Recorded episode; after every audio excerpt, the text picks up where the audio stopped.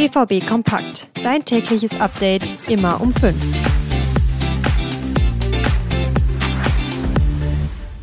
Wieder Spieltag, wieder Freitag, diesmal zu Hause. Der BVB spielt heute Abend gegen den SC Freiburg und kann da eine Reaktion auf das doch eher enttäuschende Spiel letzte Woche zeigen. Alles zu dieser Partie besprechen wir natürlich heute in dieser Folge BVB Kompakt. Ich erzähle euch, wie die Personallage aussieht und was Terzic zum Gegner gesagt hat. Ich bin Theo Steinbach, hallo und los geht's. Der BVB hat wieder die Ehre, den Spieltag zu eröffnen. Mit Freiburg kommt ein Gegner nach Dortmund, der dem BVB zwar eigentlich ganz gut liegt, aber auch immer gefährlich sein kann. Vor allem, wenn der BVB so spielt wie letzte Woche. Da gab es nur ein müdes 0 zu 0 gegen Heidenheim.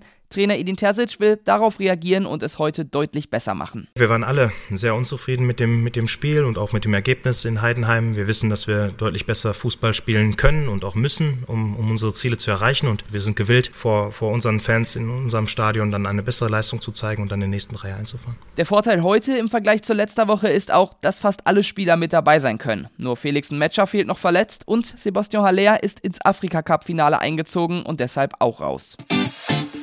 Wenn man eine Sache nennen möchte, die der BVB in diesem Jahr bisher gut im Griff hat, dann ist es die Defensive. Zumindest haben die Dortmunder in diesem Jahr bisher nur ein Tor kassiert. Dafür sah es in der Offensive und der Spielgestaltung oft recht mau aus. Das weiß auch Terzic, deshalb hat das Team daran nochmal besonders gearbeitet. Das ist uns gut gelungen, dass wir jetzt in den vier Spielen erst ein Gegentor gefangen haben und das war auch noch dann das Eigentor von, von Schlotti. Trotzdem wollen wir natürlich in der Offensive äh, an den Dingen, an denen wir unter der Woche so viel arbeiten und, und an so viel Zeit investieren, wollen wir halt auch dauerhaft in den Spielen sehen. Und dafür brauchen wir eine gute Positionsdisziplin, eine gute Disziplin, welche Pässe wir dann halt auch spielen, um uns an die Abläufe zu halten. Und da werden wir den Jungs immer wieder die Hilfestellung geben und sie auch immer wieder äh, einfordern, diese Disziplin, sowohl im Training als auch dann am Spieltag. Und es wird auch dann spannend zu sehen sein, in welcher Formation der BVB spielt. Zuletzt war es ja häufig eine Doppelspitze aus Füllkrug und Mokoko. Das lag aber auch vor allem daran, dass Spieler wie Julian Brandt verletzt waren. Der und andere Offensivspieler werden vermutlich wieder zurück sein. Deshalb wird es meiner Meinung nach vermutlich wieder eine Einzelspitze mit drei offensiven Mittelfeldspielern dahinter.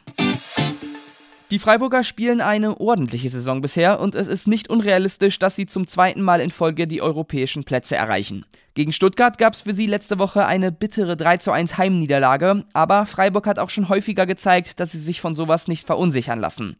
Gerade gegen große Gegner schaffen es die Freiburger häufig, lange im Spiel zu bleiben. Davor warnt auch Terzic. Die Spiele gegen den SC Freiburg sind häufig extrem eng.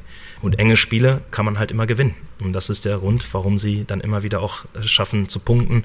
Und das werden sie sich morgen auch wieder vornehmen. Ähm, wir sind aber sehr guter Dinge aufgrund der Tatsache, dass wir uns jetzt wirklich freuen, dass sehr, sehr viele Spieler wieder zurückkehren, dass wir morgen eine bessere Leistung zeigen als letzte Woche und dann hoffentlich mit einem verdienten Sieg nach Hause gehen. Übertragen wird das Spiel heute Abend übrigens auf The Zone. Da geht es um 19.45 Uhr mit den Vorberichten los.